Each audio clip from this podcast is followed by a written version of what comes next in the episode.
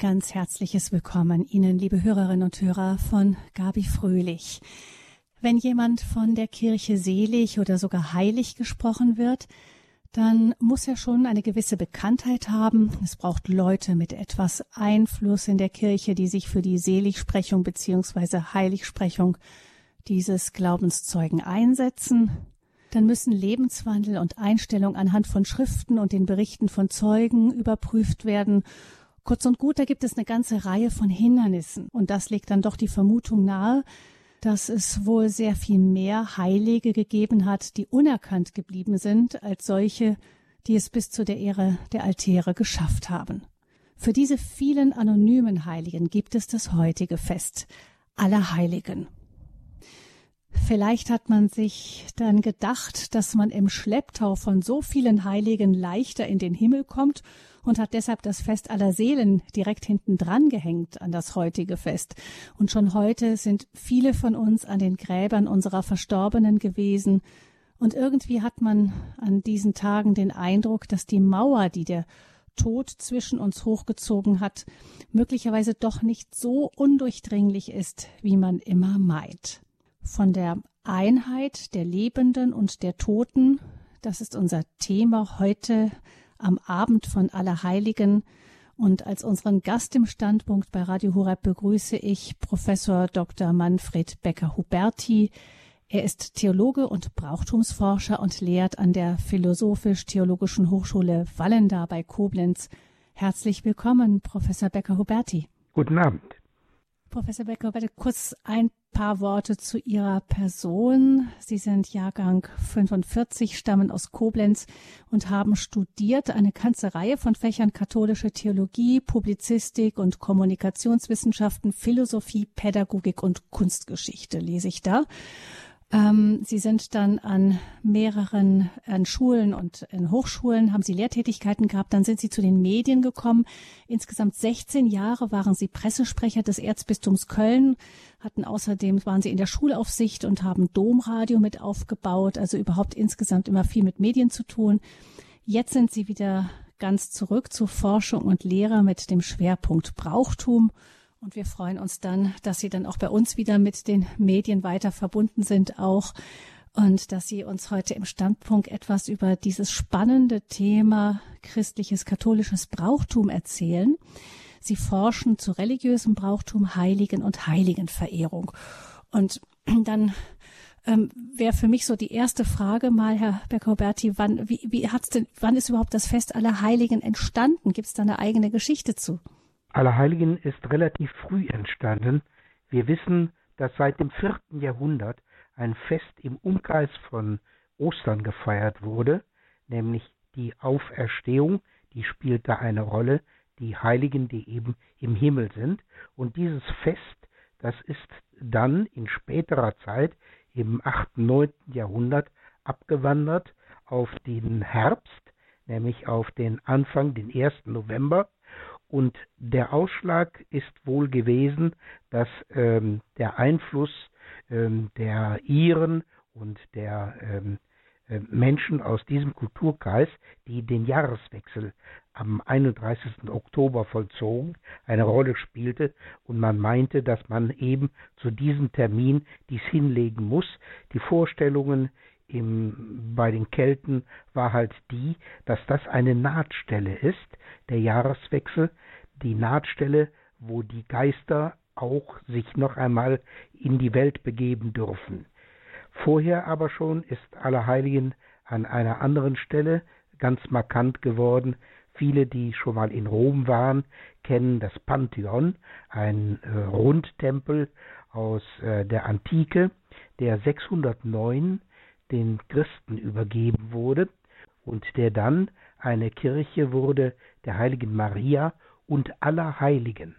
Also es wurde bereits in dem Kult dann auch die Kirchenbenennung dadurch unternommen, so wie es heute Ortschaften gibt. In Neuss gibt es zum Beispiel den äh, Stadtbezirk Allerheiligen. Das ist durchaus nichts Ungewöhnliches. Sie haben eben das keltische Brauchtum ähm, erwähnt. Das scheint ja, dass das in unserer Zeit ähm, geradezu eine Wiederauferstehung erlebt. Wir kennen alle am Vorabend von Allerheiligen das Fest Halloween und das ist über Amerika in den letzten Jahren immer mehr auch nach Europa geschwappt, eben dass Kinder, Jugendliche sich ähm, verkleiden, meist als irgendwelche Gruselgestalten von Tür zu Tür ziehen, dort klingeln und ähm, Süßigkeiten ähm, sich ergattern ähm, eben bei uns im Rheinland, Sie sind ja auch im Rheinland, da ist das, habe ich das Gefühl, noch nicht ganz so stark im, im Vormarsch, weil es bei uns noch unter normalen Umständen das ähm, Martinsfest gibt, wo eben die Kinder auch singend durch die Straßen ziehen und bei den Leuten klingeln und um Süßigkeiten bitten. Ähm, und so zweimal direkt hintereinander ist das ja dann fast ein bisschen witzlos, aber selbst bei uns sieht man eben die verkleideten Gestalten immer mehr durch die Straßen ziehen. Ähm, ist das, ist das denn ein altes heidnisches Fest, dieses Halloween-Fest? Mit Sicherheit nein, sondern dieses äh, Fest Halloween lässt sich vom Namen ableiten. Halloween ist zusammengezogen der Begriff All Hallows Evening. Hallows hat man mal die Heiligen genannt, also Allerheiligen Abend ist das, der Vorabend von Allerheiligen. Dazu muss man gleich noch etwas sagen, äh, was das mit dem Vorabend zu tun hat. Es ist aber mit Sicherheit kein keltisches Fest. Der Termin wiederum, der 31. Oktober, der hat etwas mit den Kelten zu tun, die damals den Jahreswechsel feierten, Samhain. Aber das ganze Brauchtum von Samhain ist nicht in Halloween eingegangen, sondern Halloween besteht aus einem Brauchtum, das davon ausgeht, dass es Menschen gibt, die zwar sterben, aber nicht in die Hölle und nicht in den Himmel kommen. Das sind die Untoten. Daran hat man fest geglaubt und vor denen hatte man eine Heidenangst. Man beachte diesen Begriff, Heidenangst. Diese ähm, Vorstellung, die kulminiert dann in einer Legende von Jack O'Lantern. Jack O'Lantern war ein Schmied, der sein ganzes Leben durchgesoffen hat. Und er war äh, so schlecht, dass er nicht in den Himmel kommen konnte, aber er war nicht schlecht genug, um in die Hölle zu kommen. Also er hing zwischen diesen Welten und der Teufel erbarmte sich seiner und gab ihm ein Stück Höllenkohle, damit er den Weg fand und sich über Wasser halten konnte. Diese Kohle hat er dann in eine ausgehöhlte Zwiebel gelegt, damit er sich nicht die Finger verbrannte und zog damit durch seine Welt. Diese Vorstellung haben die Iren, die nach Amerika ausgewandert sind, mitgenommen. Da in Amerika aber alles eine Nummer größer ist, ist aus der Zwiebel dann ein Kürbis geworden. Und die Vorstellung, die damit verbunden war, an diesem Fest, das Brauchtum, das entstand, war, dass es einen Heischebrauch gab. Das heißt, die Kinder hatten das Recht, an diesem Abend an die Türen der anderen zu klopfen und um milde Gaben zu bitten. Das hat sich ein bisschen ähm, in die falsche Richtung entwickelt. Das hat einen gewissen Druck bekommen, denn die Kinder sagen Trick or Treat, also wir übersetzen Süßes oder Saures. Genau genommen heißt es entweder wir spielen dir einen Streich oder wir kriegen einen Leckerbissen. Und äh, deshalb hat das einen bestimmten Geruch angenommen in der Zwischenzeit. Dieser Brauch von Halloween, der ist in Deutschland erst durch die amerikanischen Besatzer nach dem Zweiten Weltkrieg angekommen. Und der hat sich, wenn ich das richtig wahrnehme, bei uns geteilt. Es gibt ihn einerseits als Dekoration bei Partys von Jugendlichen und einigen Erwachsenen, die äh, sich jugendlich zeigen wollen. Und es gibt ihn andererseits in anderer Form, nämlich im Kürbis aushöhlen und Kürbisfiguren gestalten bei Kindern, Kindergarten, Grundschule. Äh, die Problematik, zumindest in den Gegenden, wo Machtin noch präsent ist, ist natürlich das Heischen das Anklopfen an die Türen, wo die Leute, die zu Martin etwas geben, sagen, wieso sollen wir denn jetzt was für diesen Schwachsinn ausgeben? Da halten wir nichts von und da geben wir auch nichts. Und insofern ist das im Grunde genommen etwas, was im Augenblick in der Schwebe ist, sich noch nicht entwickelt hat. Man darf sich aber nicht täuschen. Bräuche sind ständig in der Entwicklung und es kann durchaus sein, dass dieser Brauch sich so etabliert, dass er über kurz oder lang, also das heißt über einige Jahrzehnte, bei uns heimisch wird und als selbstverständlich gilt. Aber das ist jetzt eben spannend, was Sie gesagt haben. Also man hat ja den Eindruck, wenn man da so Dracula-Fratzen und Monstergesichter und ähm, solche ähm, ja, äh, ja, Verkleidungen auf den Straßen sieht, die sind ja gerade an Halloween besonders beliebt. Das würde einen doch eher an diese keltischen Geister erinnern, aber das hat mit denen tatsächlich überhaupt nichts zu tun. Nein, das hat damit nichts zu tun. Die Vorstellung ist im Grunde genommen die, dass an solchen bestimmten Tagen und das sind immer die Tage des Jahreswechsels vor allen Dingen, ähm, dass dort die Geister auftauchen und in unsere Welt eindringen. Das haben wir äh, Neujahr und Silvester, wenn Sie da in den bayerischen Raum hineingehen, Oberbayern, Berchtesgaden, da tauchen die Geister halt eben auch in Gestalten auf, die dann die Menschen erschrecken. Sie haben es aber auch im klassischen Brauchtum, zum Beispiel bei ähm, den äh, Sternsingern. Die Sternsinger, wenn sie ausgesandt werden, werden wir in der Kirche gesegnet, aber nicht nur sie, sondern auch der Weihrauch und weiße Kreide. Sie bringen nämlich von außen ein Zeichen an die Türen der Leute an, die sie besuchen. Dieses Zeichen ist die Jahreszahl und die Buchstaben CMB. Das stand einmal für Kaspar, Melchior und Balthasar, weil diese drei als Geister abwehrend galten. Und es wurde mit weißer Kreide angeschrieben, weil weiß die Farbe der Geister ist. Sie sollten sich erschrecken, die Geister. Sie meinen nämlich, weil da was Weißes ist, das wäre was von ihnen, und dann kommen sie und finden den frommen Spruch und müssen verschwinden. Deshalb nahm man immer an, und hat bis heute, dass die Geisterfarbe weiß ist. Die alten Wetterkreuze, die man früher aufstellte gegen die Wetterdämonen, die waren auch in vielen Fällen weiß gestrichen.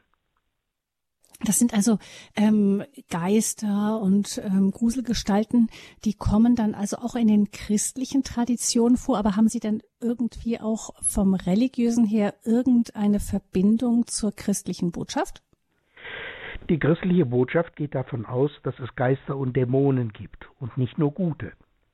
Und die nehmen Einfluss auf uns und auf unsere Welt. Das war die feste Auffassung und Vorstellung der Menschen früher. Und es gibt bestimmte Tage, an denen sie eine besondere Rolle spielen. Und das verknüpft sich mit einer anderen Vorstellung. Es gibt ganz interessant, nämlich im Judentum, die äh, Vorstellung, dass äh, am Schabbat die Leute, die in der Hölle einsitzen müssen, frei bekommen, um sich zu erholen. Und sie sitzen dann am Wasser und an Bachläufen, um sich zu erfrischen.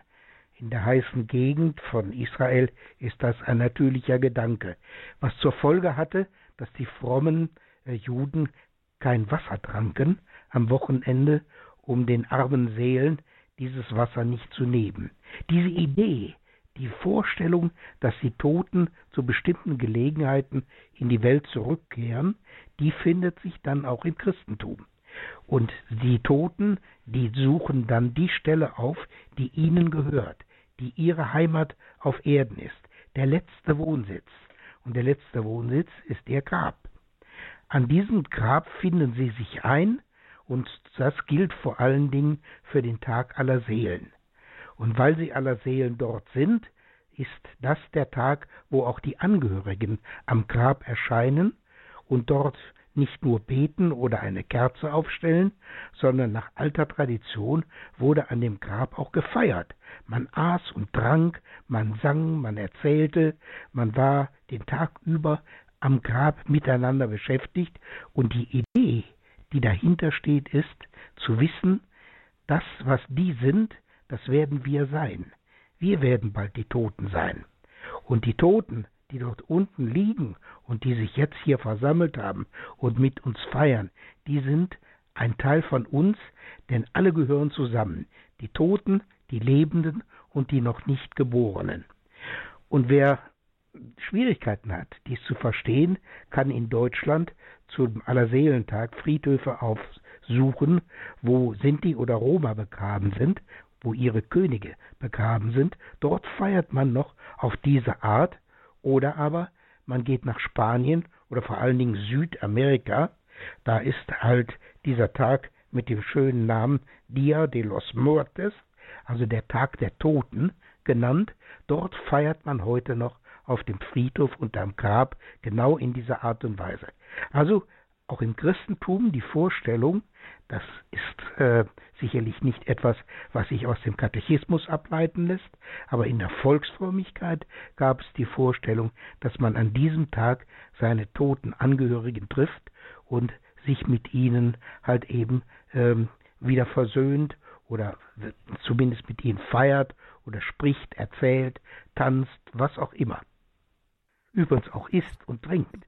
Man hat also dann auch Speisen und Tränke mitgebracht und damit auch die Toten versorgt. Das heißt, es wurde ein Loch in das Grab gegraben und da wurde dann das Bier oder der Wein und das Essen hineingetan, das, was der Tote früher gerne mochte. Hm.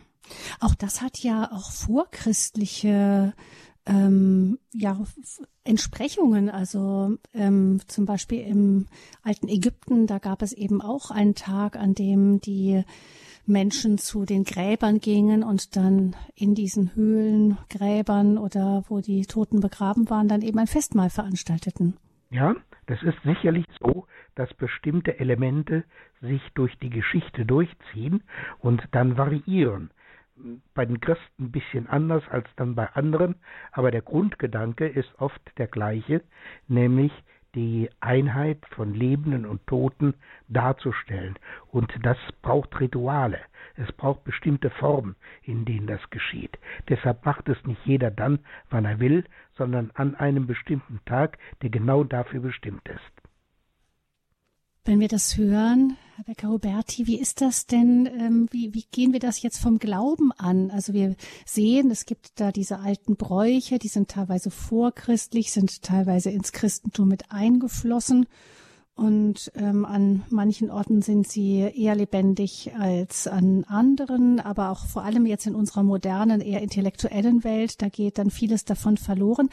Aber ähm, ist das denn etwas, wo wir als, als Kirche wo sagen können, das ist etwas, da sollte man hinschauen, das lohnt sich da nochmal genauer drüber nachzudenken. Das ist mehr als jetzt so, so synkretistische, also religionsvermischende Bräuche? Wenn wir wirklich Kirche sein wollen, dann ist es klug, wenn wir Seelsorge betreiben, dass wir sehen, dass Seelsorge eigentlich Seel- und Leibsorge meint. Wir müssen verstehen, was die Menschen dort tun und was die Menschen dort wollen. Und das gilt für Halloween genauso wie für Allerseelen oder Allerheiligen. Im Grunde genommen ist der Versuch der, dass man mit dem Tod in irgendeiner Form umzugehen lernt, dass man das vermenschlicht, dass man Bilder sucht oder bestimmte Handlungen vollbringt, wo ein, ja, sagen wir mal, Vernunft gesteuerter Mensch der Gegenwart eher bedenklich den Kopf schüttelt, das muss man zur Kenntnis nehmen. Ich plädiere für Großzügigkeit diesen Dingen gegenüber und immer an die Wurzel zu gehen und zu fragen, warum macht ihr das? Also den Leuten zu helfen, zu dem Bewusstsein zu kommen, was sie da eigentlich tun und warum sie es tun und was damit eigentlich gemeint ist. Das ist wichtiger als das, was sie konkret tun von der Einheit der Lebenden und Toten. Das ist unser Thema hier im Standpunkt bei Radio Horeb. Unser Gast ist Professor Dr. Manfred Becker-Huberti. Er ist Theologe und Brauchtumsforscher. Wir hören jetzt etwas Musik und dann sprechen wir noch weiter mit ihm über alte Traditionen, vielleicht auch inzwischen neueres Brauchtum, jetzt hier um die Feste aller Heiligen und aller Seelen herum.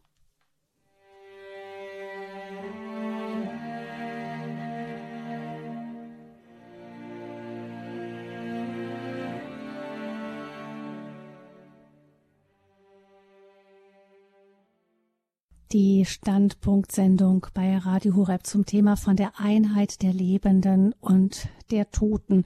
In den letzten Tagen, vor allem gestern Abend, hatten wir das Gefühl, dass ähm, da eine große Einheit besteht und ganz viele Untote durch unsere Straßen laufen in Gestalt von verkleideten Kindern, stark reduziert jetzt in diesem Jahr durch die ähm, Corona Pandemie, die Bekämpfung ähm, der, der Infektion und dadurch auch eben das Verbot, in großen Gruppen durch die Gegenden zu ziehen.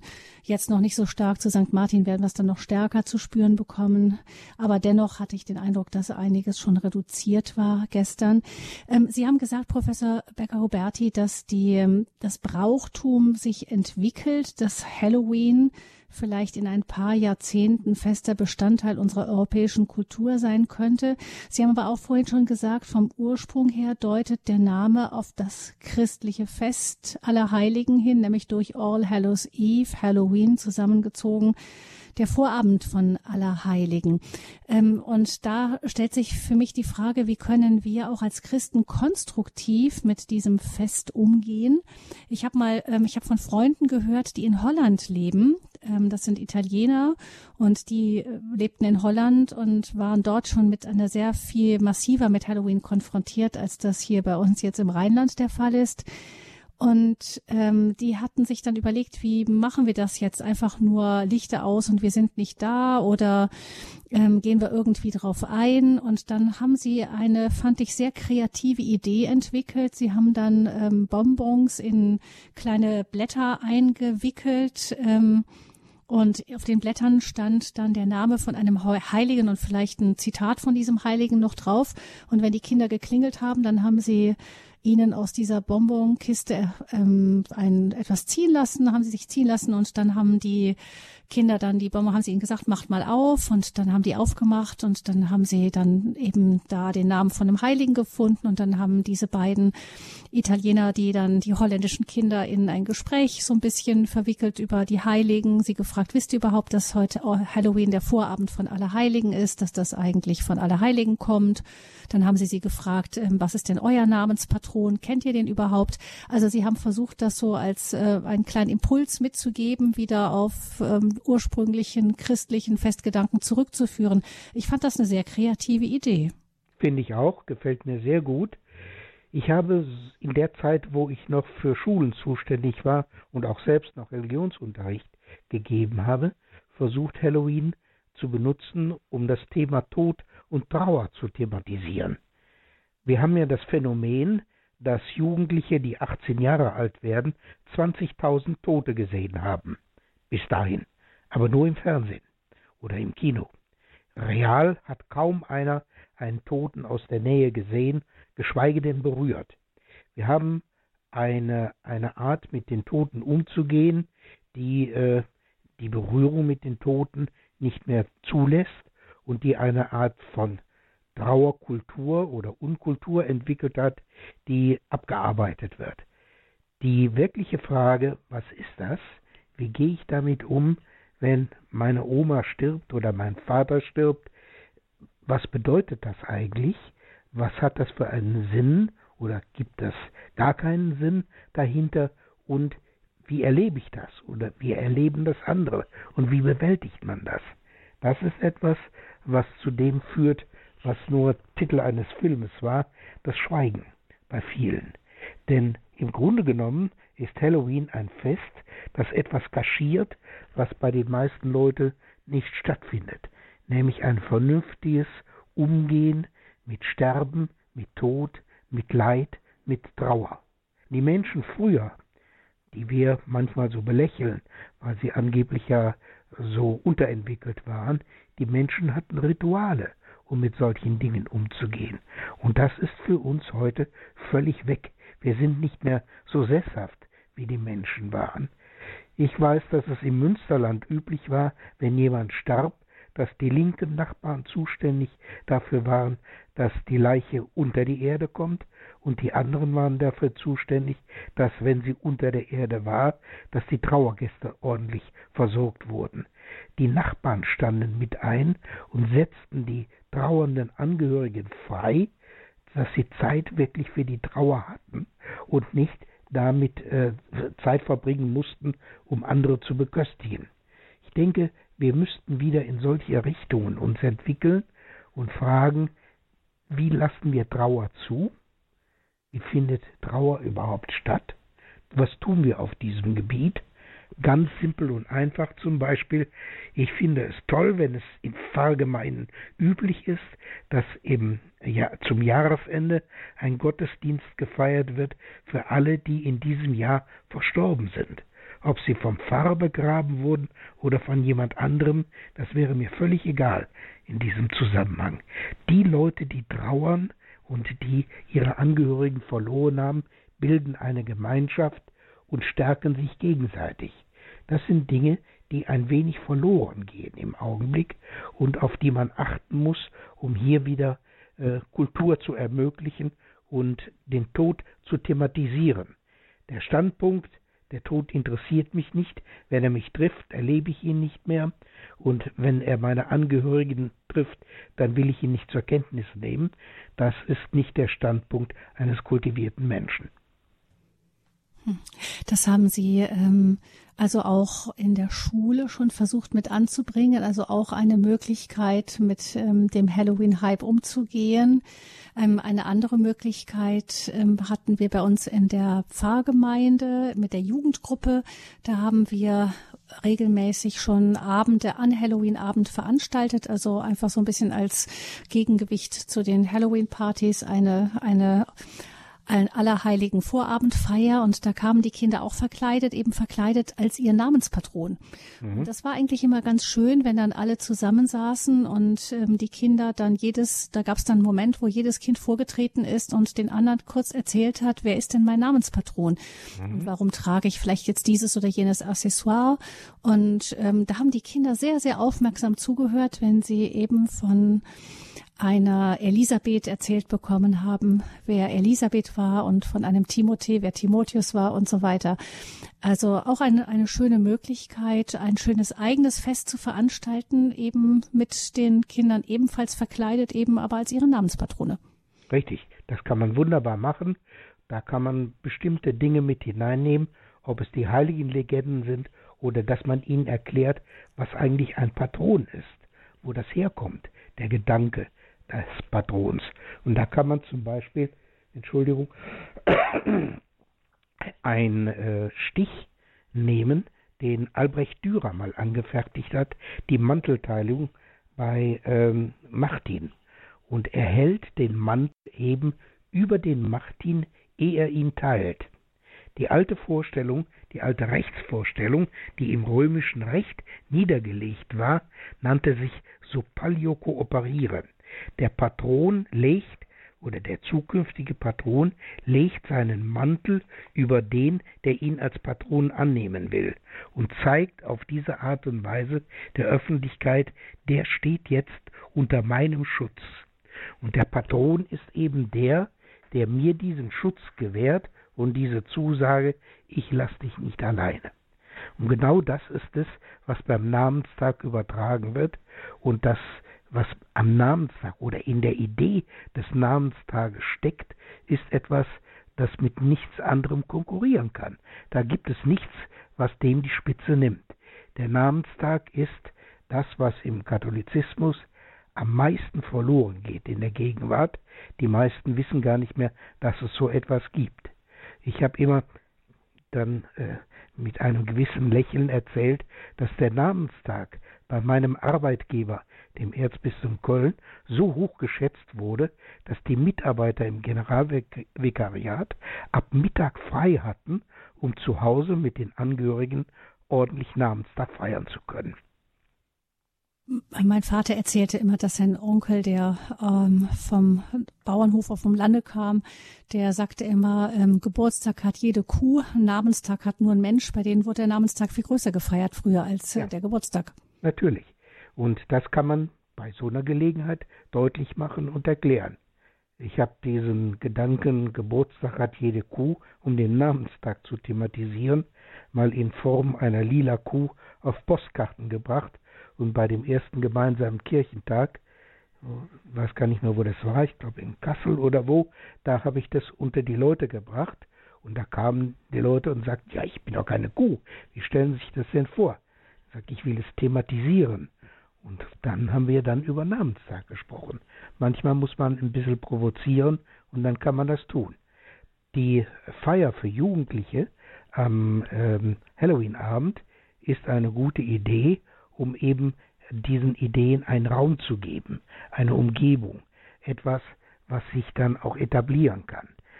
Wie im Erzbistum Köln wurde das einmal in Altenberg gemacht, eine ganze Zeit lang, dass man die Jugendlichen dorthin einlud und äh, da fanden all diese Dinge statt, wie eben gerade beschrieben. Also eine All Hallows Eve Party im wahrsten Sinne des Wortes, Vorabendfeier von Allerheiligen, ja. ist auch eine Möglichkeit, wie man eben den, den neuen Bräuchen auch begegnen kann und versuchen kann, sie wieder an ihre Wurzeln zurückzuführen.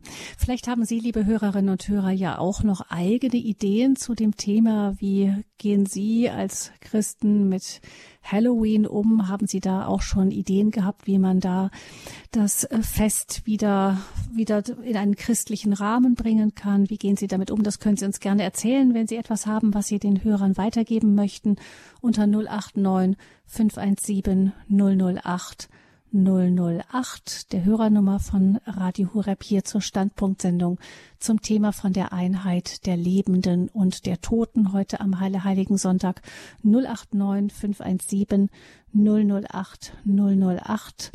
Das ist die Nummer zur Sendung. Natürlich sind Sie auch herzlich eingeladen, mit Ihren Fragen sich zu Wort zu melden zum Brauchtum, jetzt ganz speziell rund um alle Heiligen und aller Seelen. Sie können aber auch, wenn Ihnen etwas auf dem Herzen liegt, zu einem anderen christlichen Brauchtum fragen. Professor Dr. Manfred Becker-Huberti steht Ihnen jetzt als Gesprächspartner, Theologe und Brauchtumsforscher zur Verfügung für Ihre Fragen unter 089 517 008 008. Ähm, Herr Becker-Huberti, noch zu dem morgigen Allerseelentag. Sie haben da eben schon gesagt, dass es eben diese alte Tradition gab, eben auch eines Mahls, äh, durchaus in dem Gedanken, dass die Familie da mit dem Verstorbenen oder den Verstorbenen ein Mahl feiert dass es das auch eben im Christentum gibt. Was gibt es denn sonst noch für besondere Bräuche, Traditionen rund um Allerseelen? Ich darf noch auf etwas Grundsätzliches eingehen, was mit Allerseelen zu tun hat äh, und ein bisschen zur Verwirrung gegenwärtig bei manchen Leuten beiträgt, aber was auch für andere Festtage gilt. Wir haben uns daran gewöhnt, dass der Tag um Mitternacht beginnt. Deshalb ist es dann 24 Uhr oder 12 Uhr und dann beginnt die erste Stunde wieder. In der Liturgie, aus dem Orient kommend, gilt eine andere Zeitrechnung.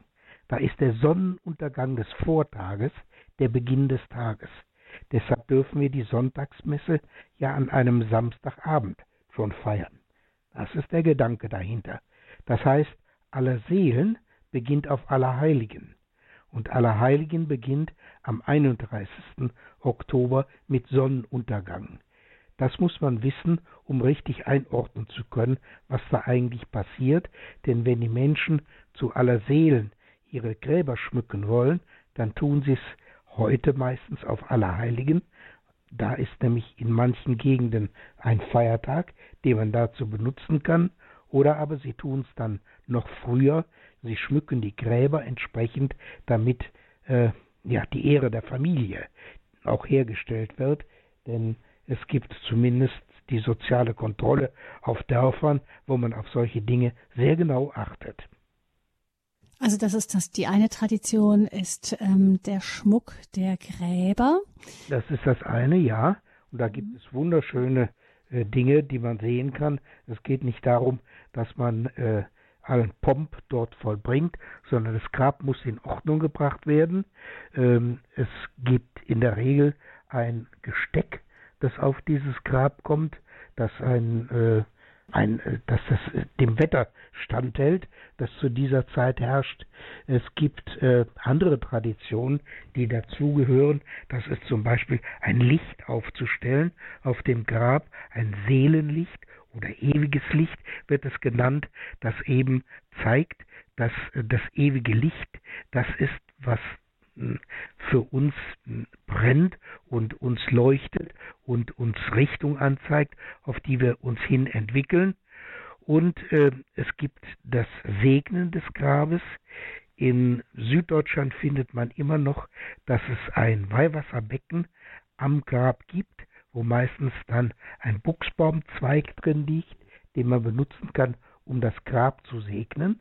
Das kann man auch zu dieser Zeit machen, zu unserer Zeit, wobei man aufpassen muss, äh, in den Kirchen sind die Weihwasserbecken geleert worden, damit über das Weihwasser nicht Infektion verbreitet wird.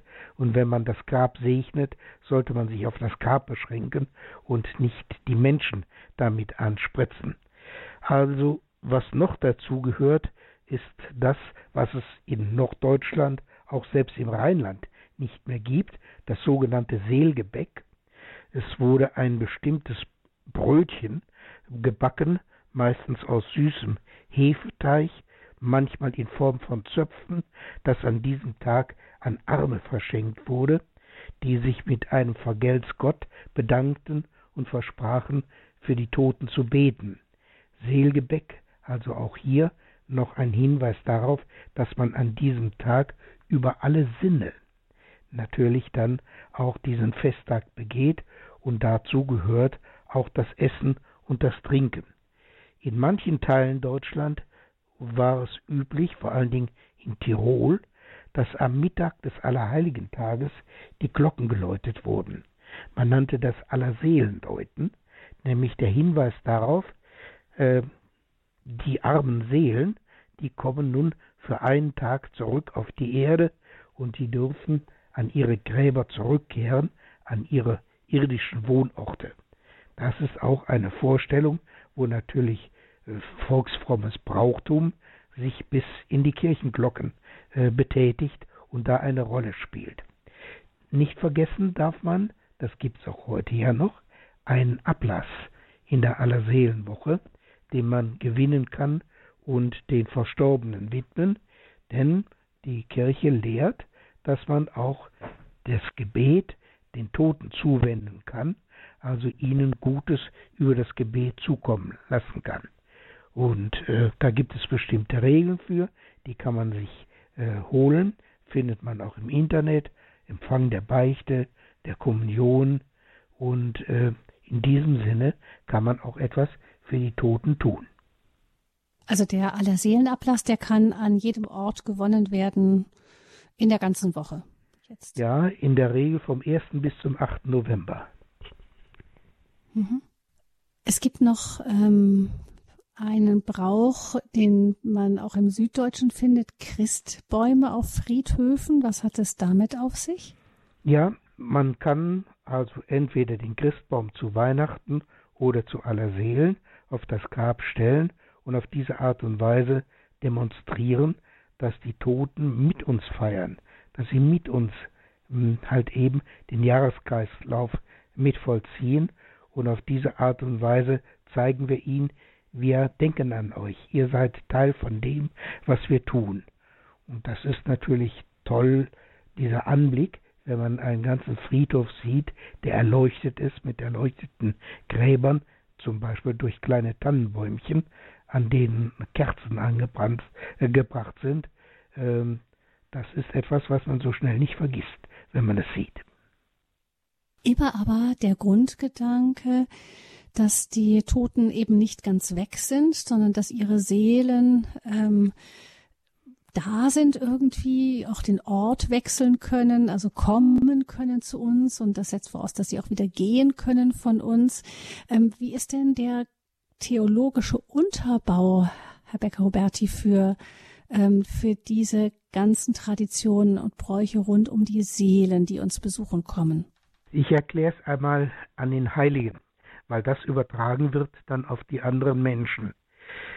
Das zweite, dritte Jahrhundert hat die Auffassung ähm, hervorgebracht, dass die Leiber der Heiligen, also ihre Reliquien, ihre Gebeine bzw. ihre Gebrauchsgegenstände, die Heiligkeit der Heiligen enthalten und deshalb kostbarer sind als Gold und Diamanten. Auf die Art und Weise ist man dazu gekommen, die Reliquien zu verehren. Denn, so die Auffassung der Menschen, die Reliquien sind genauso heilig wie die Seele des Heiligen, die im Himmel ist. Das heißt, Es ergibt sich eine Art Brücke zwischen den Reliquien und dem Heiligen selber, zwischen diesseits und jenseits. Und weil das so ist, dann hat man natürlich dem unterstellt, dem Heiligen, dass er am jüngsten Tag auf die Erde zurückkehrt, um seine Knochen wieder in Besitz zu nehmen. Und wenn man dann in der Nähe ist, wenn der wieder in den Himmel auffährt, hat man eine Chance, dass man mit nach oben gerissen wird. Auf die Art und Weise ließ man sich um die Kirche herum begraben. Die Kleriker durften auch in den Kirchen begraben werden, weil man dann besonders nahe an dem Heiligen und seiner Dynamik war. Diese Vorstellung, dass äh, diese Körperteile eben auch diese Heiligkeit haben, die ist bei der Reliquienverehrung bis heute lebendig. Ich nehme nochmal wieder ein Kölner Beispiel. Wenn Sie im Kölner Dom sehen, wie der Dreikönigenschrein aufgestellt ist, nämlich die drei Könige sind ja zur Ehre der Altäre gekommen, so nennt man das, wenn man die Gebeine von Heiligen ausgräbt und in einen Schrein legt und ihn dann auf den Altar oder hinter den Altar stellt. Und in Köln steht der Schrein so, dass man unter ihm hergehen kann. Man taucht also in die Aura der Heiligkeit ein und nimmt sie mit, wenn man geht, ohne dass sie dadurch verringert wird. Diese Vorstellung, die hat auch etwas mit unseren Toten zu tun, die vielleicht keine Heiligen sind. Die Vorstellung, dass ihre Teile, ihre Körperteile wieder von ihnen in Besitz genommen werden. Und das erinnert daran, dass der Mensch eben als Geschöpf Gott ähnlich ist. Und das betrifft nicht nur seine Seele, sondern seinen Körper, der auch von Gott geschaffen ist, der deshalb Respekt verdient, und den brachte man den Toten bei, und indem man ihren Körper halt eben begrub und diese Stelle pflegte und auf besondere Art und Weise Vorkehr trug, dass man jederzeit an diese Stelle zurückkommen konnte. Das ist im Judentum noch strenger als im Christentum. Eine Stelle, an der ein Begräbnis eines Juden stattgefunden hat, darf nie mehr für irgendetwas anderes verwendet werden. Es bleibt immer der Begräbnisplatz. Da sind die Christen etwas großzügiger gewesen in der Auslegung dieses Gedankens. Ähm, dann kann man dieses Feld irgendwann wieder belegen. Aber die Vorstellung auch immer die, dass man eben in den Kranz der Heiligkeit eintritt und versucht so begraben zu werden, dass man in der Nähe eines Heiligen ist, durch die modernen Friedhofsanlagen, die natürlich unter Hygienegesichtspunkten angelegt wurden, sind die Friedhöfe damals im 19. Jahrhundert außerhalb der Dörfer und Städte angelegt worden, zumindest am Rand. Und da ist die Kirche ein Stück verloren gegangen. Man hat Friedhofskapellen aufgestellt, aber die haben nicht mehr die alte Funktion, dass ein Heiliger vor Ort ist und seine Schäfchen äh, dort mehr oder minder betreut. Dieser Patronatsgedanke, der ist äh, mit den modernen Friedhöfen ein wenig verloren gegangen. Mhm. Und wie sieht es aus mit der äh, Theologie zu den armen Seelen, zu den Seelen, die ähm, zu uns kommen können, auch die uns besuchen kommen können? Was sagt da die Theologie zu? Die Theologie sagt dazu vorsichtshalber gar nichts. Und da ist sie klug beraten, sich sehr zurückzuhalten, sondern das, was ähm, wo dies ausgedrückt wird, dass die Seelen zurück auf die Erde kehren, das findet in der Volksreligiosität statt. Das sind also Ideen, die sich unter den Menschen entwickelt haben, die sich Vorstellungen machten, wie das denn sein könnte und wie das ist. Und so entwickeln sich solche Ideen und Gedanken und werden dann auch gepflegt und kultiviert im Laufe der Geschichte von der Einheit der Lebenden und der Toten. Das ist unser Thema hier im Standpunkt bei Radio Hureb zum Fest aller Heiligen.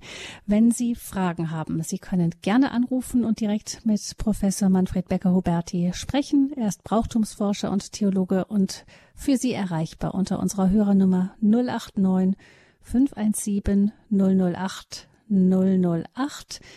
Wenn Sie Fragen haben zum Fest aller Heiligen oder aller Seelen oder über das Brauchtum, 089 517 008 008. Das ist Ihre Nummer hier zu dieser Sendung Standpunkt bei Radio Horeb.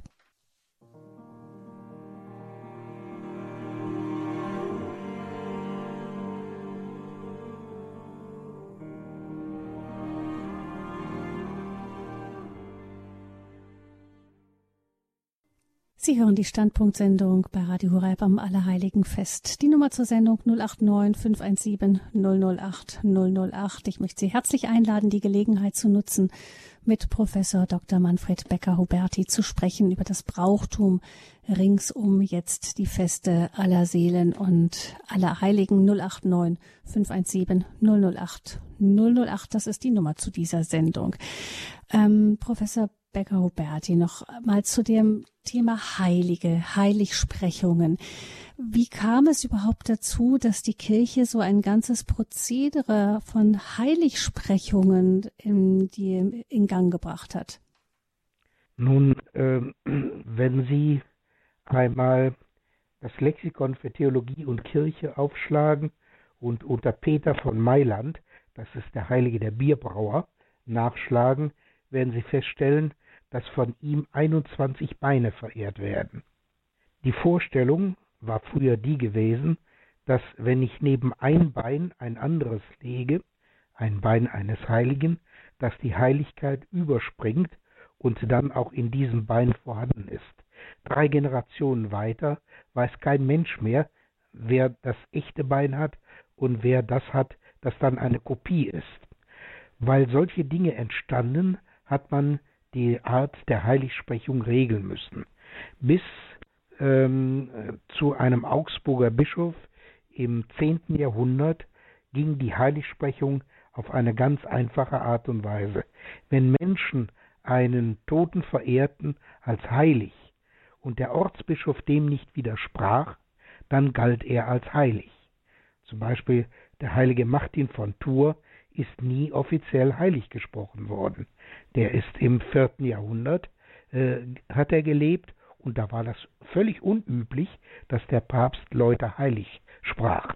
Weil das aber durcheinander ging im Laufe der Geschichte, haben die Päpste das an sich gezogen und haben nicht nur die Heiligsprechung dann äh, vorgenommen, sondern haben einen ganzen komplizierten Prozess entwickelt, der nämlich zunächst daraus besteht, dass vor Ort in der Diözese oder dem Orden, wo dieser Kandidat oder diese Kandidatin ähm, der Heiligsprechung ähm, vorkommt, dass dort erstmal Informationen erhoben werden.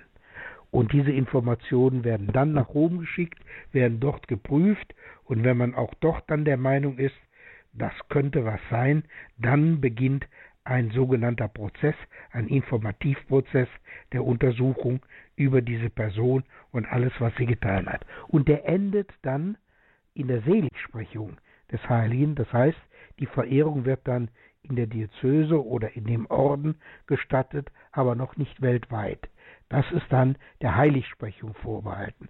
Was man auf diese Art und Weise eben regeln will, ist, dass es klare Verhältnisse gibt, nicht nur bei den Reliquien, sondern auch bei der Heiligsprechung, dass da nicht irgendwelche Leute durchrutschen, bei denen man nachher sagen muss, naja, da hätten wir uns besser ein Stück zurückgehalten.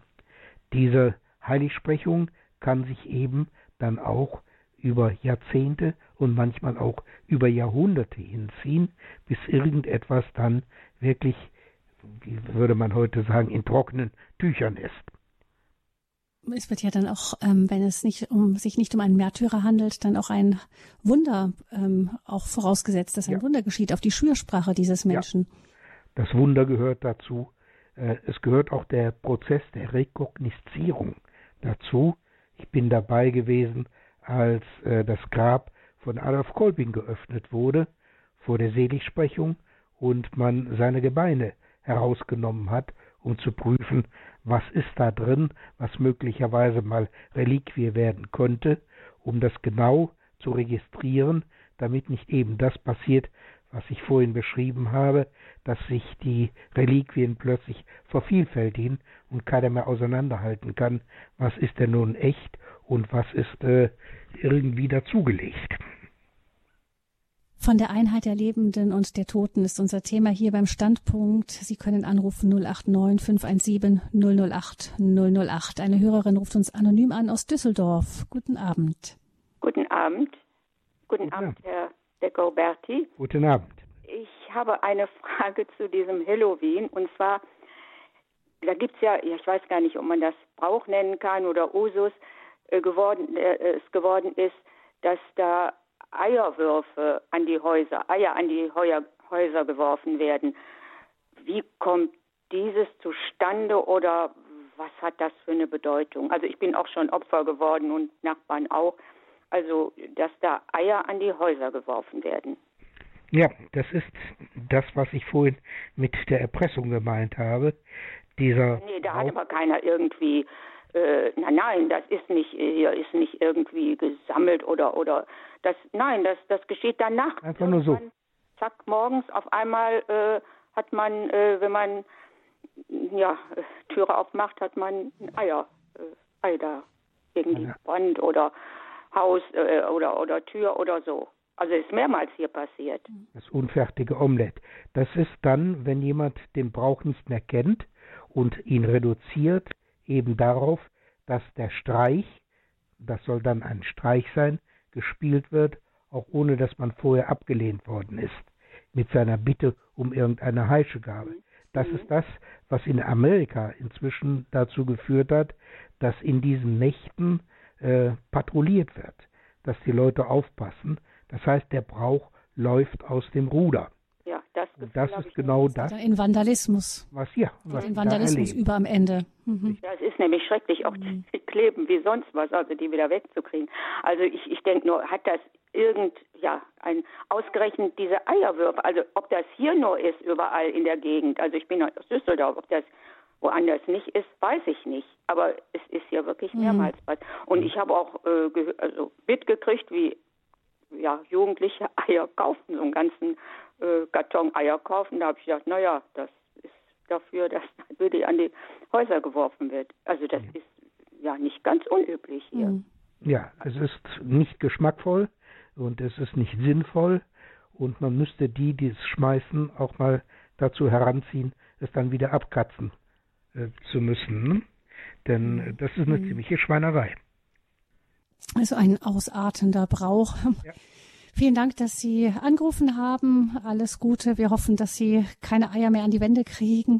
Und wir begrüßen eine weitere Hörerin, die sich anonym gemeldet hat aus München diesmal. Guten Abend. Ja, hallo.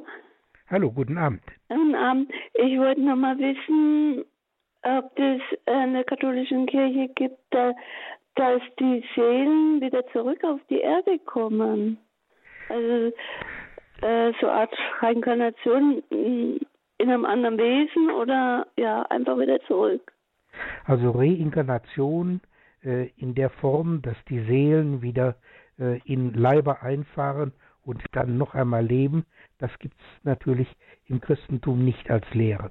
Aber mhm. es gibt die Vorstellung, dass wenn der jüngste Tag kommt, dass ein neuer Leib geschaffen wird und dieser neue Leib besteht aus dem alten Leib mhm. und dem neuen Auferstehungsleib.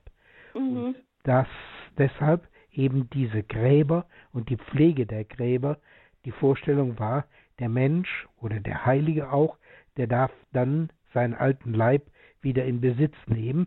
Deshalb muss man damit vernünftig und manierlich umgehen. Es geht nicht darum, dass da mhm. jemand neu lebt, reinkarniert wird, sondern dass es um den Auferstehungsleib geht. Das ist mhm. die alte Vorstellung. Und ähm, wenn jetzt zum Beispiel meine Mutter gestorben ist und äh, sie erscheint in einem anderen Leib, ähm, wie kann ich sie dann erkennen? Sie wird Ihnen nicht in einem anderen Leib erscheinen, sondern sie wird am jüngsten Tag im mhm. Auferstehungsleib sein. Und wie das ist, ob wir sie dann erkennen können oder wie das ist, das ist ungeklärt. Das weiß keiner. Das mhm. müssen wir auf uns zukommen lassen. Mhm. Okay, alles klar. Dankeschön. Gern geschehen. Ja. Wiederhören. Wiederhören. Alles Gute Ihnen nach München. Dann hören wir als nächstes ebenfalls aus München Frau Braumüller. Ich grüße Sie. Grüß Gott. Ja, grüß Gott. Grüß Gott. Frau Müller. Ich hätte gern gewusst, äh, den Unterschied zwischen Geist und Seele. Kann man das vereinbaren oder wie sehen Sie das? Also, der Geist ist in der Regel definiert als das, was uns Vernunft beschert. Der Geist ist die Beschreibung der Fähigkeit eines Menschen, sich geistig zu betätigen. Es gibt aber auch die Bezeichnung Geist für Wesen, die keinen Körper haben, sondern eben körperlos sind. Das können Dämonen oder Engel sein oder wer auch immer. Die Vorstellung ist weit verbreitet. Im Christentum ist auch abgedeckt durch die Theologie, aber nie so ganz exakt festgelegt, wie viel davon wann und wo dann auch vorfindlich sind. Die Seele dagegen das ist eine feste Vorstellung. Die Seele ist ein Element, das uns in der Taufe mitgegeben wird und das zum Zeitpunkt des Todes unseren Körper verlässt und in die Ewigkeit eingeht.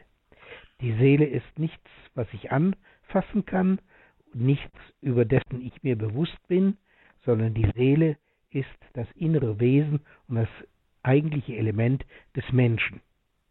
Mhm. Ja. Gut, dann weiß ich Bescheid. Vielen Dank. Bitteschön. Vielen Dank. Wiederhören. Da danke ich Frau Braumüller und würde gerne an der Stelle noch nachfragen. Sie sagten, was dem Menschen in der Taufe gegeben wird, aber das würde dann doch suggerieren, dass Menschen, die nicht getauft sind, keine Seele hätten? Das äh, ist so eine Frage. Die einen sagen mit der Geburt, die anderen sagen mit der Taufe. Äh, die christliche Seele, denke ich, die hat die Taufe als wesentliches Element. Ähm, deshalb würde ich mal davon ausgehen, dass der Christ eben das auf die Taufe bezieht. Mhm. Dann danke ich unserer Hörerin für den Anruf. Eine weitere Hörerin meldet sich anonym, diesmal aus Stuttgart. Guten Abend. Guten Abend. Guten Abend. Ich möchte gerne eine Bibelstelle ins Gespräch bringen, die ich so noch nie verstanden habe. Ich hatte auch noch nie eine Auslegung dazu gehört, und zwar im Matthäusevangelium. Das glaube ich auch nur in dem Evangelium, bei den anderen nicht. Nach, der Auf, nach, der, äh, nach dem Tode Jesu am Kreuz steht da, ich lese es gerade mal vor, Matthäus 27, und siehe da, der Vorhang im Tempel zerriss in zwei Stücke von oben an bis unten aus.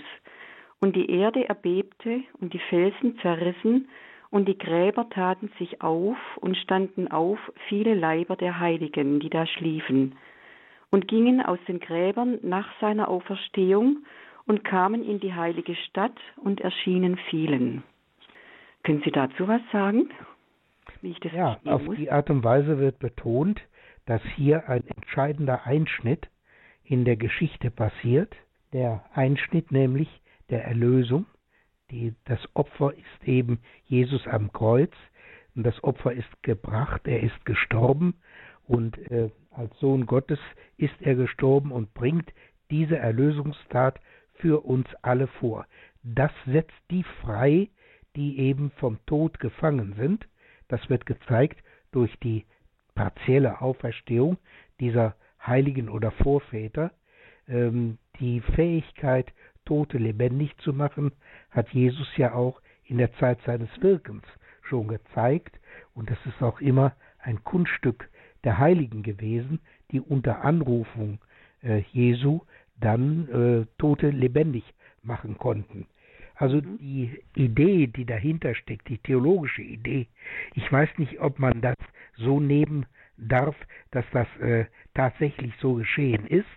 Ich glaube, es ist eher als Bild zu verstehen, dass die Toten vom Tod befreit wurden, dass der Tod nicht mehr als Last auf ihnen liegt, sondern dass hinter dem Tod Leben ist, dass sie dann wirklich in den Himmel aufgenommen wurden, der bis dahin verschlossen war.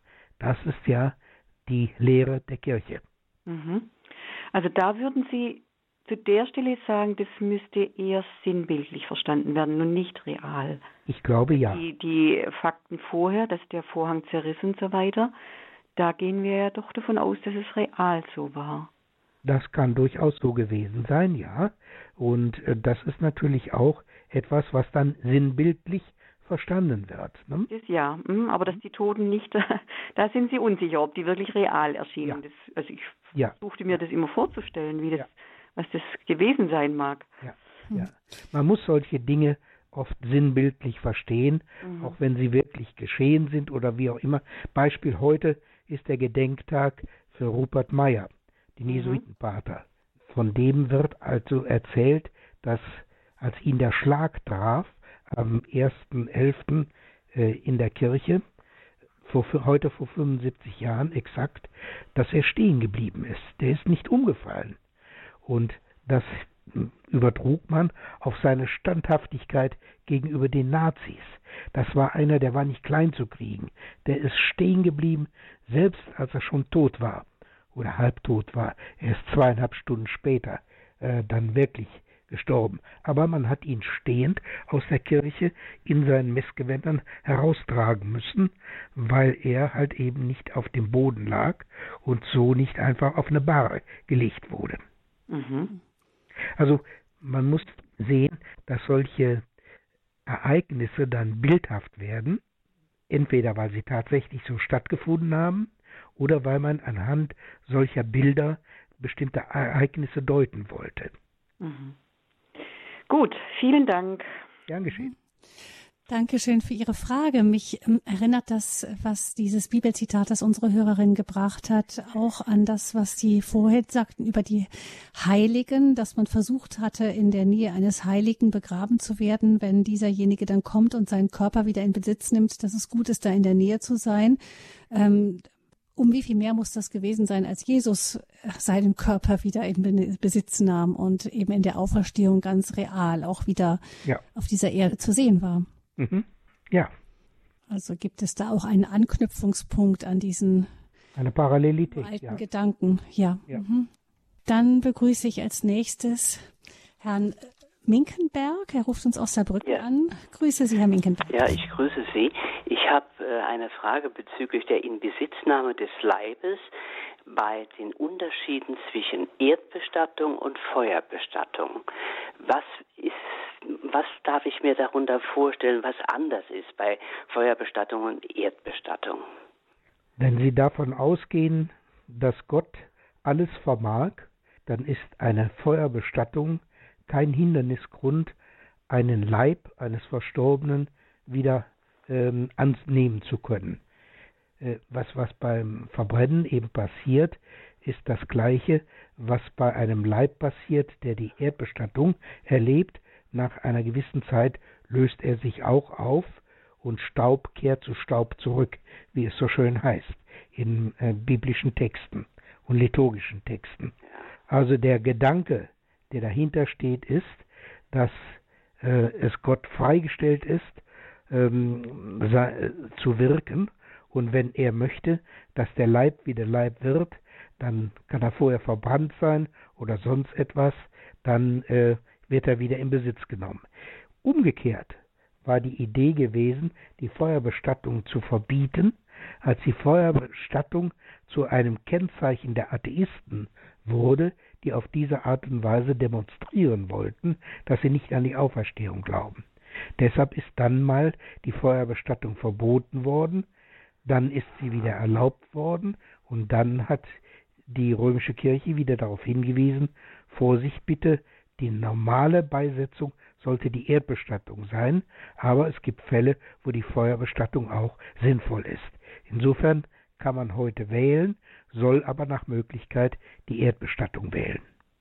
Da ist ein äh, finanzielles oder soziales Problem oft erkennbar.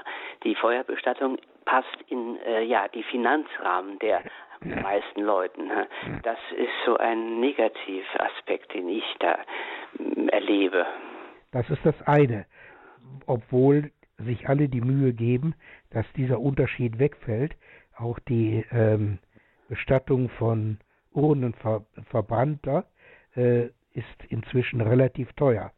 Es gibt ein anderes Element. Das ist, wir sind nicht mehr so sesshaft wie unsere Vorfahren. Das heißt, die Nachkommen können nicht mehr garantieren, dass sie das Grab auch wirklich pflegen können. Auf die Art und Weise ist natürlich ein Urnengrab leichter zu handeln, ähm, als ein Erdgrab und dementsprechend setzt sich das dann auch etwas mehr durch. Ja, wunderschön. Ich danke Ihnen. Gern geschehen. Ja. Dankeschön für Ihre Frage, Herr Minkenberg. Alles Gute nach Saarbrücken. Wenn Sie Fragen haben, 089 517 008 008 ist die Nummer zu dieser Standpunktsendung am Fest aller Heiligen und vor dem Fest aller Seelen mit dem Thema von der Einheit der Lebenden und der Toten. Ich würde gerne noch anschließen an die, den letzten, das letzten Themenbereich. Ähm, es gibt ja jetzt immer mehr neue, auch ähm, Bräuche, kann man es fast schon nennen, also auf jeden Fall Entwicklungen, die dahin gehen, dass eben nicht nur ohne Bestattung stattfindet, sondern eben dann auch die Asche vielleicht verstreut wird unter einen Baum. Ähm, oder manche in anderen Ländern ist es so, dass es ja keinen Friedhofspflicht gibt, keinen Friedhofszwang, sondern da wird die Urne mit nach Hause genommen zum Beispiel. Ähm, wie ist es denn zu diesen ganzen Entwicklungen gekommen und was sagt da die Kirche zu? Die Kirche hat da eine ziemlich eindeutige Meinung zu. Sie hält an dem alten Brauch der Bestattung auf einem Friedhof fest, an einem Ort der Trauer, der gegeben sein soll und der für alle aufsuchbar ist. Und sie wendet sich bestimmt gegen bestimmte Bestattungsformen, zum Beispiel die Oma im Diamantring. Als schönes Beispiel, das wird Ihnen heute auch angeboten von einem Bestatter, der sagt, oh, wollen Sie sich den Ärger machen, ein Grab pflegen zu müssen, äh, lassen Sie die Oma doch ähm, zu einem Diamanten verarbeiten, den können Sie sich um den Hals hängen oder an die Finger stecken und auf die Art und Weise haben Sie das äh, Friedhofsproblem gelöst. Da sagt die Kirche ganz klar und eindeutig, das ist unwürdig und das gehört sich so nicht. Es gibt andere Formen, die sich inzwischen entwickeln. Der Fabrikant einer bestimmten äh, Kaffeemaschine in Italien, der hat sich in einer solchen Kaffeemaschine auch begraben lassen. Oder eine bekannte Schauspielerin in Amerika hat sich in Form eines Sarges begraben lassen, der einer bestimmten Pille ähnlich sieht, die man bei Depressionen nimmt. Die Dame hat lebenslänglich an Depressionen gelitten. Das heißt, die Beerdigungsformen wandeln sich und ähm, es geht in einem äh, in eine Art Beliebigkeit über, wo man also äh, den Tod auch noch benutzt, Geschäftsidee oder weil man ein bestimmtes Zeichen setzen will, dann tut man das in der Form der Beisetzung und da meine ich, wäre es klug darauf zu achten, dass das nicht weiter ausartet. Die Kirche hat da eine eindeutige Auffassung, aber sie stößt da auch an ihre Grenzen, denn es gibt eine Menge Leute, die haben mit Kirche nichts zu tun, aber mit Beerdigung und setzen dann ihren Willen durch. Das sind ähm, also alles, was das, was Sie beschrieben haben, diese ganzen verschiedenen Formen, auch Experimente, Abenteuer, die haben ja eigentlich alle eines gemeinsam, nämlich dass es um einen sehr diesseitigen Gedanken von Tod gibt, wenn ich es mal so nennen kann. Also es geht darum, die Erinnerung wachzuhalten oder sich mit dem zu verbinden, was im Leben wichtig war, eine bedeutende Rolle gespielt hat. Aber der Verweis aufs Jenseits fehlt ja dann da vollkommen. Ja, das ist natürlich äh, völlig hinweg. Ich erinnere in der Gelegenheit immer gerne daran, dass Sie an alten Kirchen, an romanischen Kirchen oft noch lesen können, wie diese Kirchengebäude einmal verstanden wurden. Da steht dann Porta Zöli, also das Tor zum Himmel. Es ist so eine Art, ich übertreibe jetzt mal, eine Abschussrampe in die Ewigkeit. Also die Idee, dass hier eine Nahtstelle, Verbindungsstelle ist zwischen hier unten und da oben, zwischen diesseits und jenseits. Für die Menschen, für die es kein Jenseits mehr gibt, für die die Vorstellung, dass es nach dem Tod ein Leben gibt, völlig absurd ist, für die Menschen ist doch egal, was ich da mit dem Leichnam mache. Ich entsorge ihn, das kann ich feierlich machen und auch um das Gedenken zu ermöglichen, oder aber ich kann auch sagen, ich lasse den in die Ostsee plumpsen äh, und dann ist er weg. Äh, er hatte ja immer eine Beziehung zu Wasser und zu Meer. Äh, da ist die Kirche sehr skeptisch und sagt, das sollten wir besser so nicht tun. Diese Bräuche, die da aufkommen, die äh, werden ähm, eben sehr kritisiert und äh, auch nicht mitvollzogen. Da muss man dann rechnen, dass äh, die Kirche sagt, da spielen wir nicht mit. Es gibt jede Menge Formen von Beisetzungsmöglichkeiten. Äh, wenn man das also sehr diskret und sehr zurückhaltend haben will, dann kann man es so machen, wie es die Benediktiner immer gehalten haben. Da wurde begraben und auf einer Wiese ein Rasen, der kurz gehalten wurde. Die Stelle war markiert durch ein Namenstäfelchen, so dass man immer wusste, wer wo begraben war. Aber ansonsten gab es nichts, auch kein Protz und keinen Prunk und keine großen Steine oder Gedenkengel, die da äh, traurig äh, herumlungern auf bestimmten Gräbern. Alles das kann man weglassen. Das gehört alles nicht mit dazu. Aber der Tote muss einen Ort haben, der ihm gehört, der ihm zugewiesen ist, der auffindbar ist und der eben dann zum Ort der Trauer wird. Also es geht darum, zum einen, um die Argumente der Kirche auch richtig zu verstehen.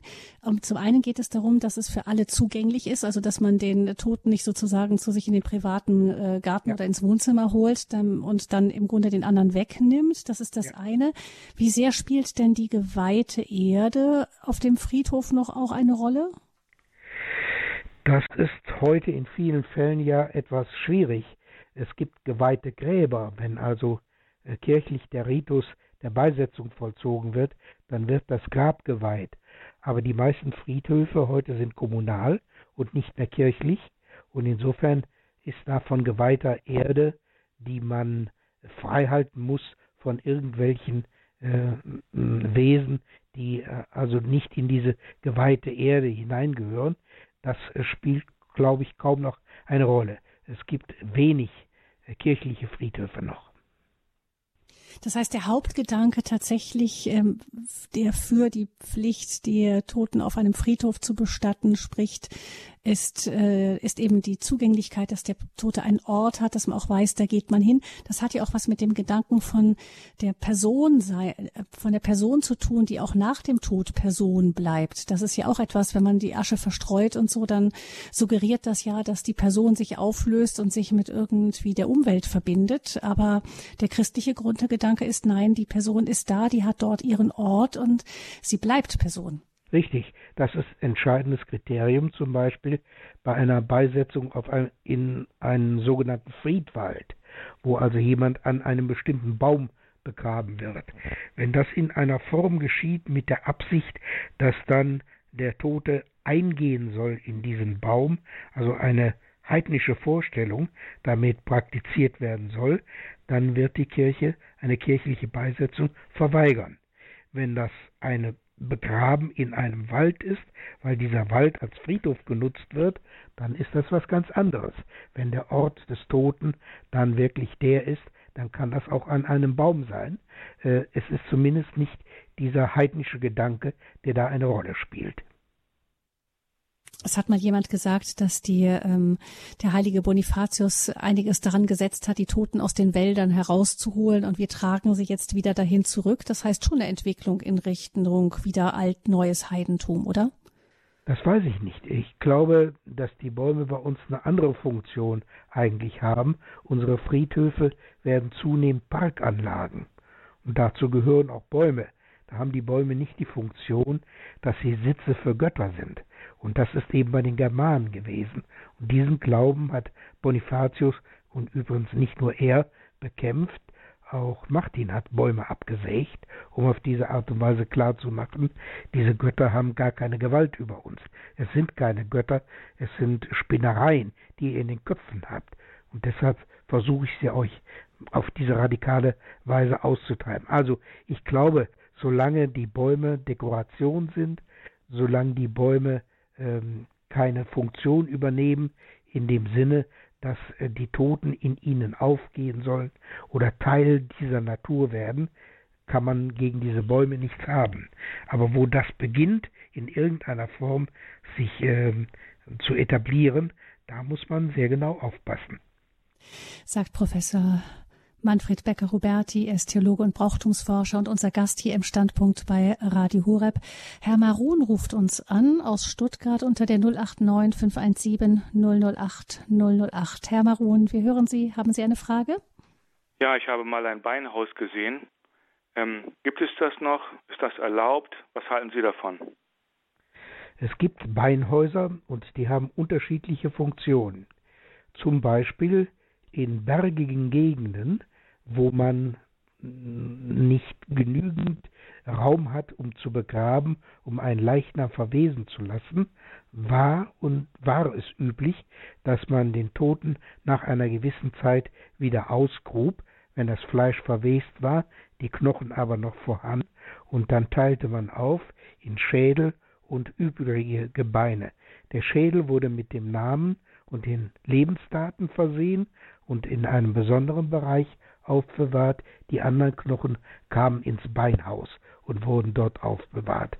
Das ist die klassische Form, die man äh, wählt und hat. In Italien kenne ich Gegenden, wo das heute auch noch üblich ist und wo dann die Knochen vielleicht nicht ins Beinhaus mehr kommen, aber es gibt dann Steintruhen, in denen man sie ablegt und sie ins Grab stellt, zumindest brauchen sie dann nicht mehr den Platz, den man für die anderen Beerdigungen braucht.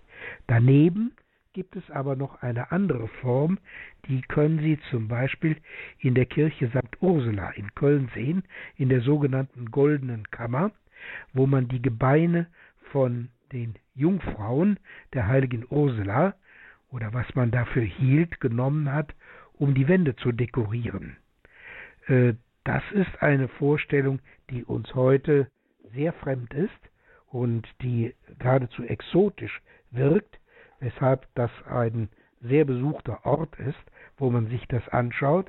Aber auch hier ist die Vorstellung, dass die ganze Heiligkeit einer Person auch in seinem kleinsten Knochen vorhanden ist und dass man diesen Knochen benutzen darf, auch um den Glauben anderer zu wecken und deshalb sind damit die Wände dekoriert wurden, Sprüche gebildet und ähnliches mehr. Also die Zeiten sehen das sehr unterschiedlich.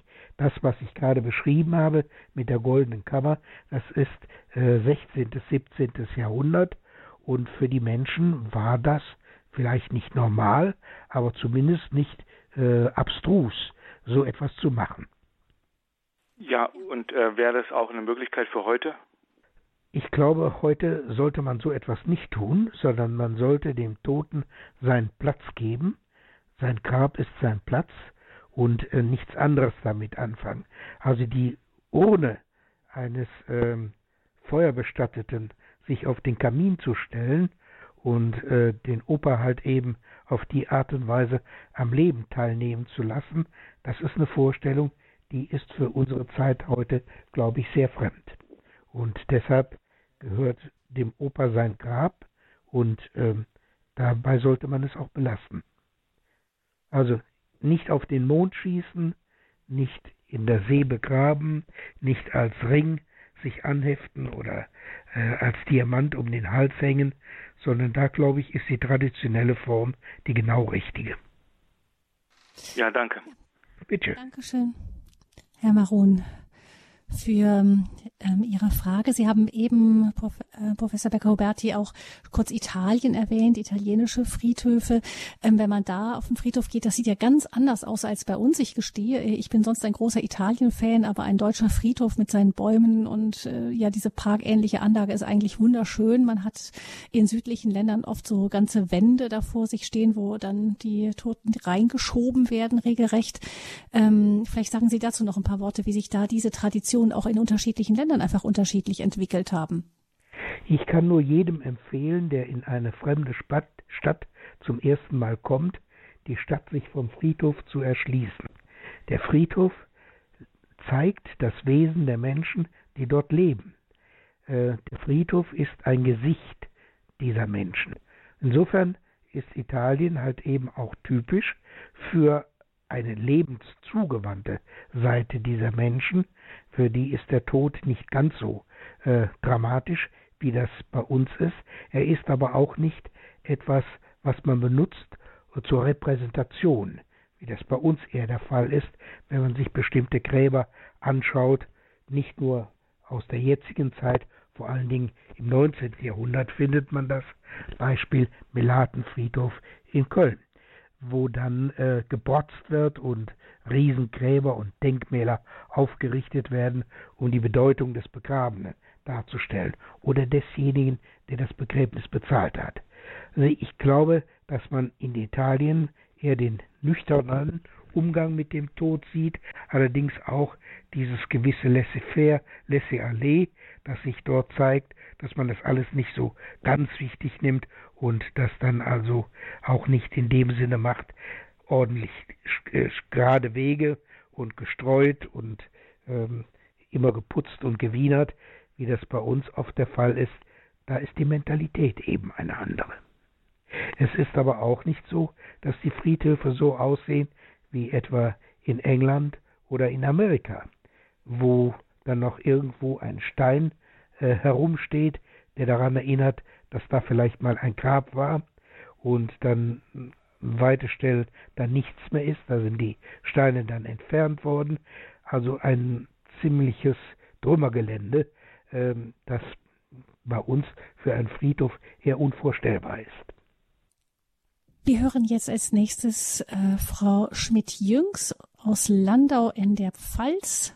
Herzlich willkommen hier im Standpunkt bei Radio Rep, Frau Schmidt-Jüngs. Ja, guten Abend. Vielen Dank für die Sendung. Ich habe leider zu spät eingeschaltet. Ich habe nur kurz etwas zum Thema unter einem Baum in einem Waldfriedhof gehört. Ist das jetzt erlaubt oder nicht für einen Katholiken? Guten Abend. Es ist Abend. erlaubt, wenn Sie das zu einem christlichen Begräbnis machen, wenn sie es zu einem neuheidnischen Begräbnis machen, also in ja. dem Sinne, sie gehen in den Baum auf oder sie werden Teil ja, der das, Natur. Das habe ich noch mitgekriegt. Also dieses pantheistische Element also, natürlich. Das andere ja, natürlich. Ja, also dann äh, und das, das wichtig ist auch, dass der Name da steht, nicht? Richtig, ja. Der Ort muss auffindbar und kenntlich sein. Ja, Gut. Vielen Dank und vielen Dank für die Sendung. Ich bin schon alt und weiß nicht, wie lange es geht. Und da ist mir sehr froh über eine solche Sendung. Okay. Alles Gute. Dass ne? Sie uns angerufen haben. Ja. Danke. Danke für Ihren Anruf, Frau Schmidt-Jüngs. Alles Gute Ihnen. Ähm, Nochmal zu der Einheit der Lebenden und der Toten, Herr Becker-Huberti. Ähm, es gibt ja einen Moment, wo wir diese Einheit ganz ähm, intensiv an sich feiern, äh, auch wenn wir das uns oft nicht, uns nicht das bewusst ist, ist ja die Heilige Messe. Da ist ja, da feiert die Kirche ja nach alter Lehre, alter Tradition, die wirklich Einheit der lebenden Toten, die streitende Kirche gemeinsam mit der glorreichen, der himmlischen, den schon verherrlichten, alle zusammen, oder? Ja, da gehört es mit hinzu, ist im Bewusstsein der Gläubigen nahezu ausgelöscht, wenn ich das richtig beobachte. Das spielt bei den meisten gar keine Rolle mehr. Und welche, ähm, welche Rolle hat da die himmlische Kirche bei der Heiligen Messe? Die himmlische Kirche ist nach wie vor Teil. Es ist ein Teil dieser Einheit, die ich beschrieben habe, wo also die Toten, die Lebenden und die noch nicht Geborenen zusammengehören. Sie alle sind Kinder Gottes. Und weil wir Kinder Gottes sind, weil wir Gott ähnlich geschaffen sind, haben wir diese Bindung untereinander und die hält über den Tod hinaus. Und deshalb sind die bereits Verstorbenen immer auch an dem Wohlergehen der Lebenden interessiert und verbunden und wir, die wir leben, müssen wissen, dass wir auf ihren Schultern stehen und auf unseren Schultern werden die stehen, die nach uns kommen. Und wenn wir wollen, dass das Christentum weiter lebt und weiter gegeben wird, dann glaube ich, ist es ganz gut, wenn wir auf diese Art und Weise dann auch uns bewusst werden, dass Tod und Leben zusammengehören, dass sie die zwei Seiten einer Medaille sind. Und wie ähm, unterscheidet sich dann eine heilige Messe, wenn ich das weiß und mir dessen bewusst bin, davon von einer, bei der keinem das so richtig klar und präsent ist? Sie müssen in, in einer Kirche eigentlich nur an die Decke schauen, die eben als ein Schiff gebaut ist, diese Decke in der Regel gotische oder romanisch auch. Ähm, wir sind unterwegs. Wir sind unterwegs auf ein letztes Ziel hin, wo uns die erwarten, die diesen Weg schon hinter sich gebracht haben. Wir sind Teil einer Gemeinschaft, die es eben in verschiedenen Dimensionen gibt. Und wir werden die andere Dimension alle erleben. Wir werden alle sterben, weil das der normale Weg ist äh, des Menschseins. Und der andere Weg ist der des Geborenwerdens, dass es eben immer wieder Menschen gibt, die neu geboren werden, die unsere Rolle einnehmen oder auf neue Art und Weise leben und dementsprechend auch dazugehören. Und wenn wir Gottesdienst feiern, dann feiern wir den nicht für uns alleine, sondern wir feiern ihn in der Gemeinschaft der Kirche. Und diese Kirche, die reicht eben auch in die Ewigkeit hinein.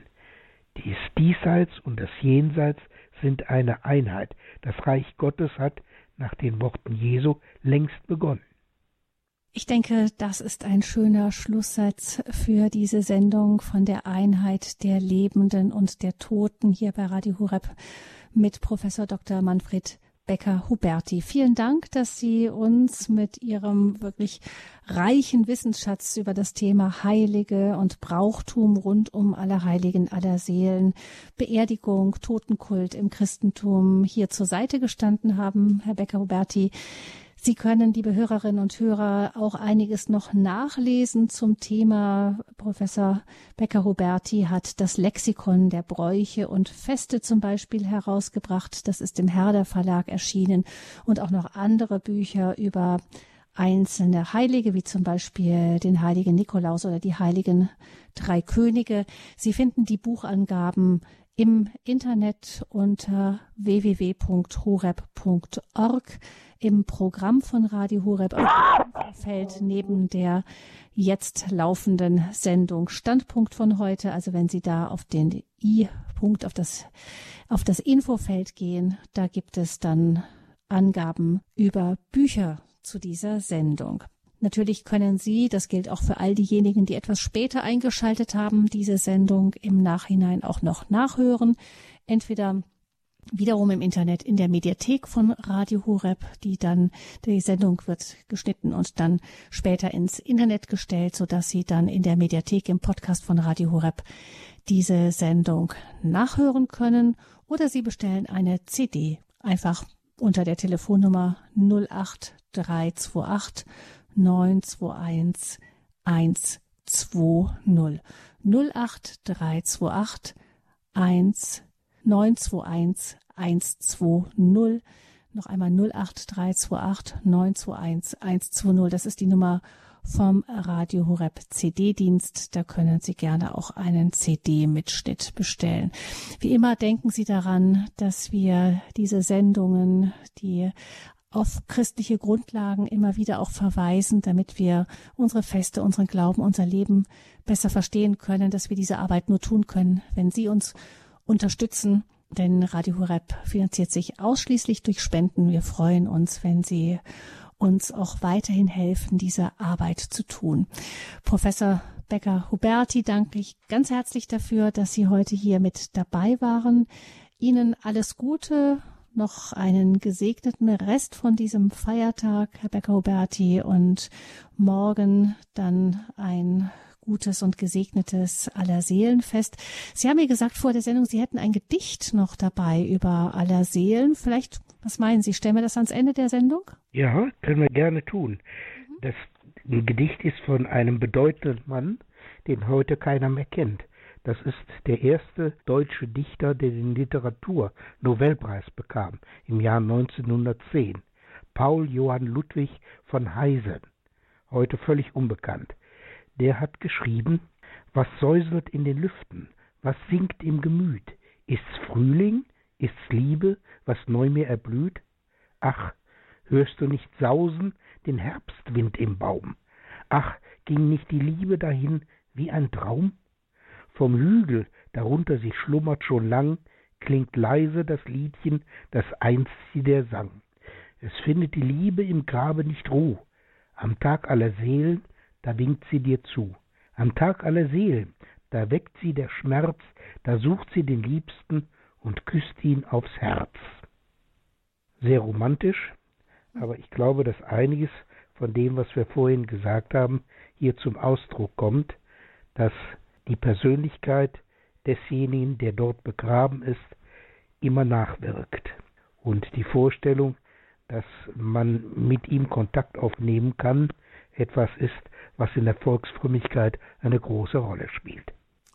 Ein ganz herzliches Dankeschön Ihnen, sagt Gabi Fröhlich, und ich wünsche Ihnen allen noch einen guten und erholsamen, gesegneten Abend.